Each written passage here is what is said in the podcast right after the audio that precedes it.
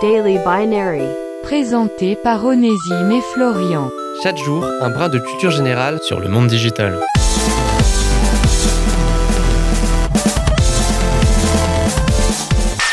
Il y a des dates qui marquent plus les imaginaires que d'autres. Et concernant Internet, une semble clairement plus se démarquer que les autres. L'année 2000, avec son fameux bug de l'an 2000, un événement que vous avez probablement toutes et tous en tête, sans forcément réussir à expliquer concrètement de quoi il s'agissait.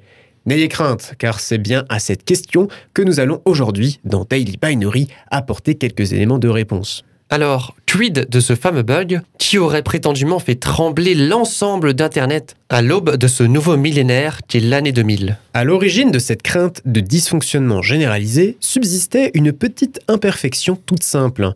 En effet, lors de la création des horloges internes intégrées aux ordinateurs, il n'était alors pris en compte que les années sur deux chiffres, à la place des quatre nécessaires. 1991 correspondait ainsi à 91, 1992 à 92 et ainsi de suite.